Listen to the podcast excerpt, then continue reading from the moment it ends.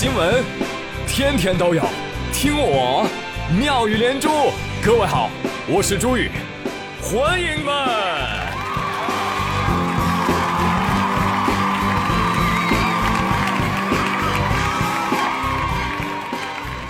哎，谢谢谢谢谢谢各位的收听啊！网友啊，真的有才，你知道吗？我今天又学了一个新词儿。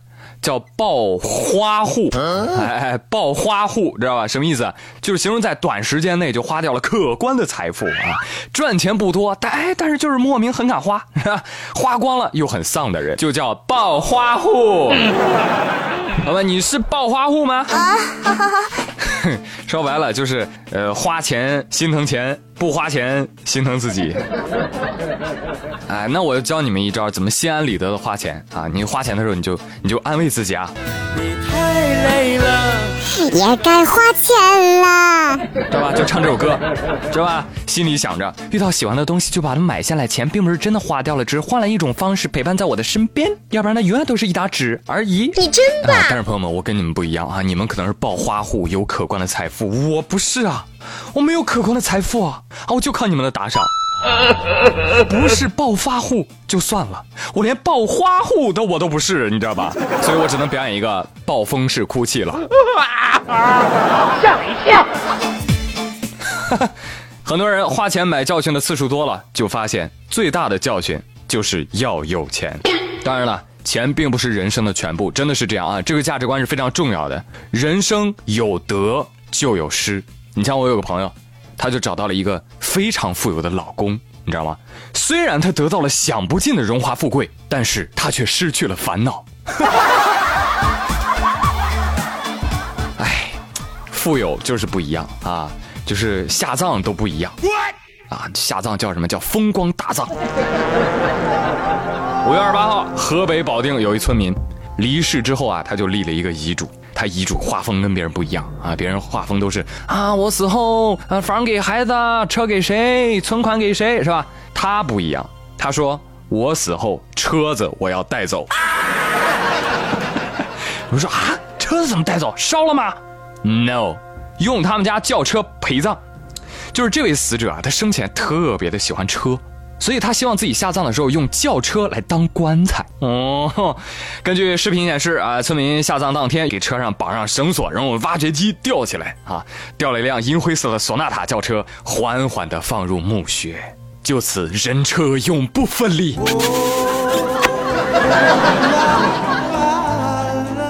哈哈，这真叫活久见，朋友们。你说车主你那么皮，你让以后考古学家怎么办？哈，你想想，现在是四零一八年。来，后面的朋友跟上啊！来，跟我走。来，朋友们，现在在您的右手边看的就是距今两千年前的一处车祸现场。哦哟，两千年前的古人就已经发明了全自动车祸。这车祸当中的死者是在车祸瞬间自动变成骨灰盒的，这就是古人常说的“落地成盒”的典故。好，知点啊，知点。很秀，那很秀，这位车主啊，同样是九年义务教育出来的，为什么你的坟头可以这么优秀？告诉你啊，木秀于林，风必摧之，小心收破烂给你抠出来卖废铁。我跟你说，哎，等等等一下，怎么这车下去了，车牌也跟着下去啊？哦，厉害厉害，你这以后去哪儿都畅通无阻啊！哦呦，那以后上坟都得烧汽油啊。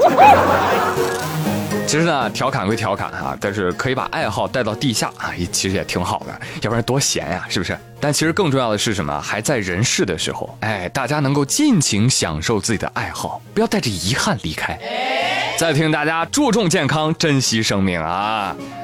好，继续来说爱好啊。听说有位老人爱好比较独特，跟刚刚这位车主不一样。这位老人，下面这位老人，他爱爬树。啊，爬树！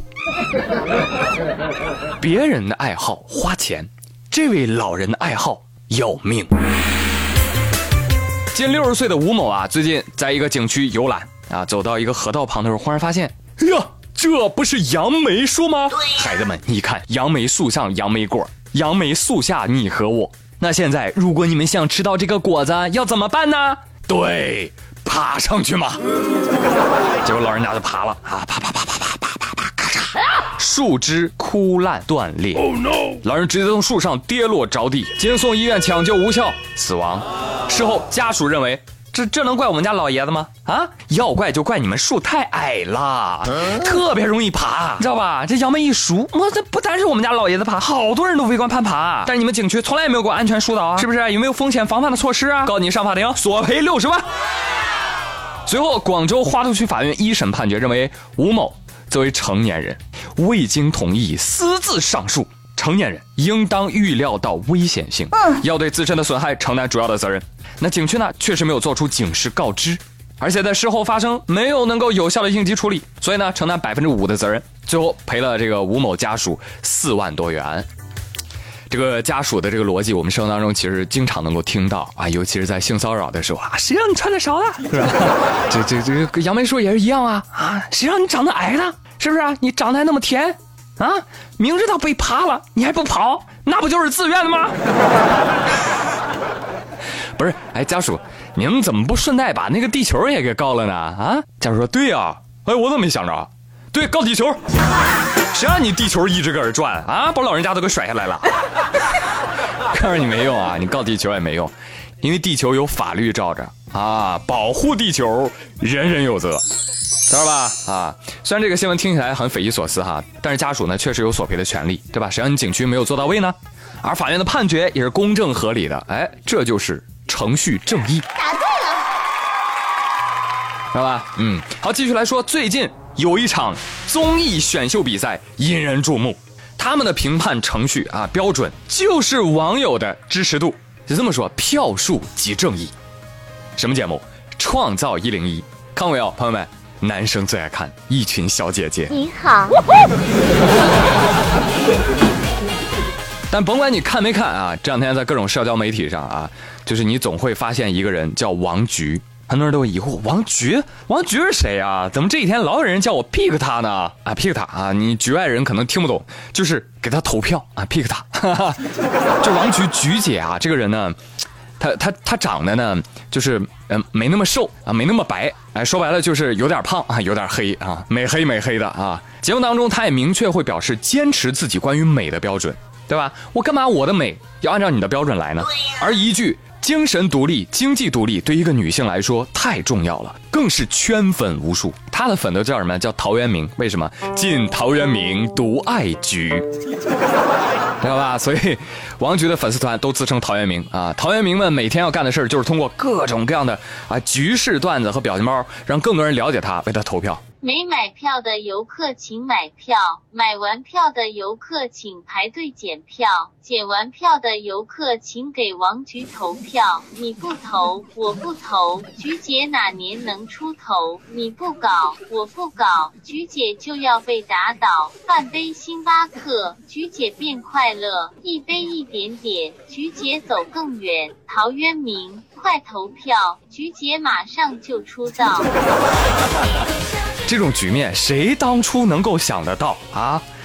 这一天啊，朋友圈、微博啊，到处局意盎然，我还以为我的朋友们集体出柜了。我讲着啊，王菊的粉丝确实是我看过的，就是粉丝质量比较高的一个群体，非常的 nice。就哪怕他们遇到喷子，他们的反应也是这个样子的。你比如说，有网友就发微博说：“ 那一零一王菊真的好恶心啊，真的一点都不能理解喜欢王菊的人又黑又肥，捧你。”哎。网络上为什么有这么多恶毒的人呢？滚！而当王菊的粉丝看到这样的评论，下面的留言是什么呢？菊粉多说对不起，王菊才会了不起。对不起，对不起，你骂我，我骂你，不如我们在一起。diss 完了吗？好嘞，那麻烦您动动手指给我们菊投票呗。是啊，骂完投一票，身体好的呱呱叫。你说恶心就恶心，逃不生气也不闹。若能换君笑一笑，麻烦投票就三秒。菊粉平时多忍让，菊。姐才能留土创，菊粉多说对不起，菊姐才能了不起，菊粉处处交朋友，菊姐他日红全球，菊粉不顺心中藏，菊姐指定能辉煌。为了押韵，他们什么鬼话都说得出来。我现在反正已经不认识字了，我看评论就是满屏幕全是对不起，对不起。你说菊粉都到底都经历了些什么呀，才能这么宠辱不惊？啊！二零一八诺贝尔和平奖已经被你们内定。看完这个新闻，我转脸就对王二胖说：“王二胖，你看看，同样是微胖界人士，你看人王菊，再看你啊，你觉得你参加什么比赛能够 C 位出道？”王二胖说：“开玩笑，你搞个饭桶幺零幺试试。猪也是这么想的。好了好了，朋友们啊，朋友们，呃，今天妙语连珠就到这里了啊，本月的妙语连珠也就到这里了。更更重要的是，明天六一节，祝各位大儿童、小儿童们节日快乐啊！当然来一个 surprise，妙语连珠停更啦，耶！我终于能够好好的歇歇了啊！真的，我怎么隔着屏幕就感受到你们冒火的目光呢？No No No，小宇宙们，你们要多学一学这个呃菊姐的粉丝，对不对？莫生气，人生就像一场戏，因为有缘才相聚，相守几年不容易，是否更该去珍惜？为了小事发脾气，回头想想又何必？别人生气我不气，气出病来无人替。我若生气谁如意？况且伤神又费力，做了很久啊，我要休息。何况又不是我意，上合青岛峰会毕，我就回来。嘿嘿嘿。没办法，领导安排，我也很绝望啊。那啥，为了补偿大家，好不好？我会在六月九号、十六号晚上直播，以慰各位的相思之苦。当然，我还准备啊发那么两首单曲，当做福利吧，好不好？爱我吗？嗯，爱你们。六月中旬见，记得常来拔草，说不定还有惊喜哦。